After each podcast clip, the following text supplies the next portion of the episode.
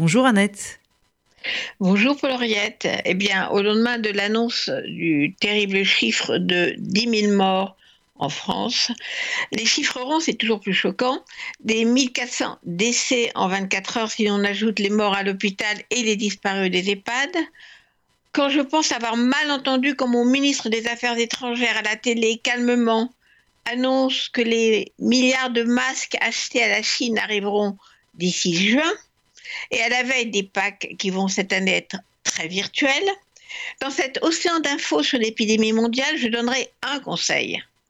Lisez tous les témoignages et récits publiés dans la presse, là où on voit, on entend les vrais gens, pas les chiffres. Alors retrouvez sur Internet le magnifique Monument aux disparus, publié dans Le Monde du 5 avril, sous le titre Carnet national. Les journalistes ont épluché les avis de décès dans les carnets nécrologiques dans toute la presse française qui racontent qui sont les femmes et les hommes derrière ces chiffres anonymes. Les vivants rendent hommage aux morts privés de cérémonie, dit le titre du Monde. Des noms, comme on l'a fait pour les millions de juifs exterminés sans sépulture comme l'avait fait le New York Times pour rendre hommage aux 4000 victimes de l'attentat du World Trade Center à New York, ou la presse française pour les victimes des attentats de Paris en 2015. Rendre hommage aux morts, mais aussi aux vivants, qu'on applaudit encore tous les soirs. Il faut lire dans Libération le journal de bord des soignants dont j'ai déjà parlé ici, mais aussi ce matin les témoignages de ces jeunes étudiants qui n'attendent pas leur diplôme de médecin ou d'infirmière, pour se porter volontaire dans les hôpitaux de Paris pour faire aide-soignant ou accomplir n'importe quelle tâche administrative avec humilité pour soulager médecins et infirmières débordés. Moi aussi, j'ai envie d'être quelqu'un qui fait juste son travail, disent-ils. Il raconte le choc de la réalité. Et dans les pages précédentes, le reportage d'un journaliste embedded, comme on disait dans l'armée, avec les pompiers de Paris, avec eux pendant trois jours, les premiers arrivés sur le terrain du coronavirus et qui découvrent une situation cruelle et nouvelle pour ces jeunes sapeurs-pompiers qui doivent prendre des décisions vitales. Et aussi tous les témoignages face caméra de tous les soignants à qui la télévision donne la parole. En revanche, on peut zapper des tables rondes des faux experts chouchous des chaînes d'infos et même ne plus écouter les déclarations officielles du gouvernement qui sont très vite périmées.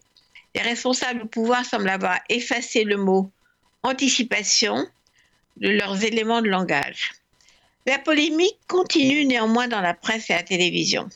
Comme me l'a dit un jeune médecin exaspéré par ces choses inutiles, confronté tous les jours à la catastrophe dans son hôpital, il m'avait d'ailleurs annoncé il y a quelques semaines qu'on aurait 1000 morts par jour en France et je ne l'ai pas cru. Il me dit à quoi ça sert de discuter? Tu penses que sur le Titanic, on se demandait à qui la faute du naufrage quand il s'agissait de sauver les gens qui se noient? Ok, on ne coule pas, heureusement. Mais on a rencontré un iceberg nommé Covid-19. Alors, terminons avec la fabuleuse Keren Anne et sa chanson qui pourrait être l'hymne du confinement, I'm not going anywhere. Je ne vais nulle part.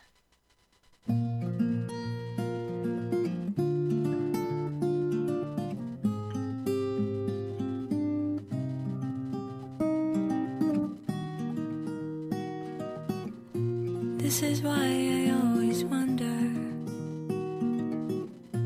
I'm a pond full of regrets. I always try to not remember rather than forget. This is why I always whisper when vagabonds are passing by tend to keep myself away from their goodbyes. Tide will rise and fall along the bay, and I'm not going anywhere. I'm not going anywhere. People come and go and walk away,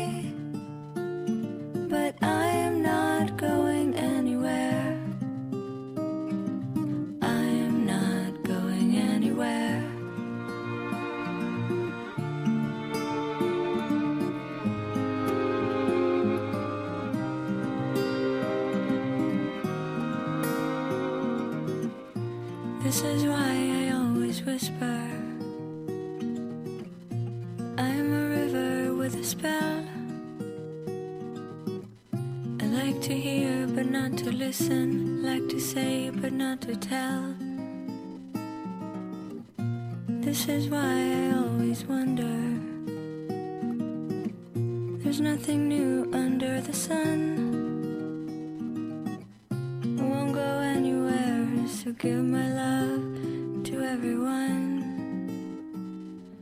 Tide will rise and fall along the bay.